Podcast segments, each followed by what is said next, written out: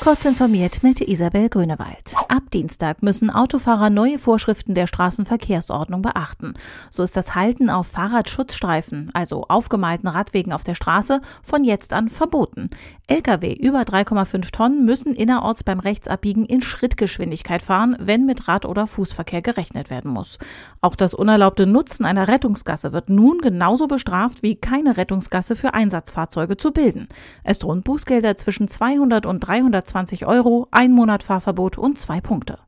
Ein neues Symbol ermöglicht Carsharing-Fahrzeugen bevorrechtigtes Parken. Zudem wird klargestellt, dass auch gesonderte Parkflächen für E-Fahrzeuge mit einem Symbol auf der Fahrbahn gekennzeichnet werden können. Die Forderung nach mehr Klimaschutz auch in der Corona-Krise wird lauter. Vor dem Petersberger Klimadialog, zu dem die Bundesregierung eingeladen hat, verlangen mehr als 60 Unternehmen gemeinsam Konjunktur- und Investitionsprogramme systematisch klimafreundlich auszurichten. Darunter sind Konzerne wie ThyssenKrupp und Bayer, der Stahlhersteller Salzgitter und Wacker Chemie. Wie sich der Kampf gegen die Pandemie und gegen den Klimawandel verbinden lassen, ist am Montag und Dienstag das Thema der internationalen Beratungen. Das jährliche Spitzentreffen findet erstmals als Videokonferenz statt. In einem Pilotprojekt testet Lenovo in Kürze das Interesse an Linux-basierten Betriebssystemen auf den eigenen Notebooks.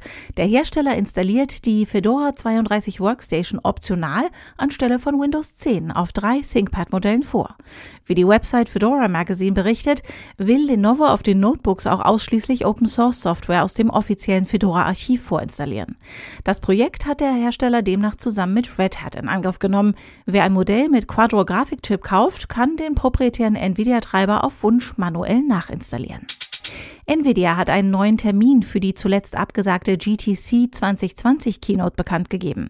CEO Jensen Huang spricht am 14. Mai über Entwicklungen in den Bereichen künstliche Intelligenz, Deep Learning, autonomes Fahren, Robotik und professionelle Grafik.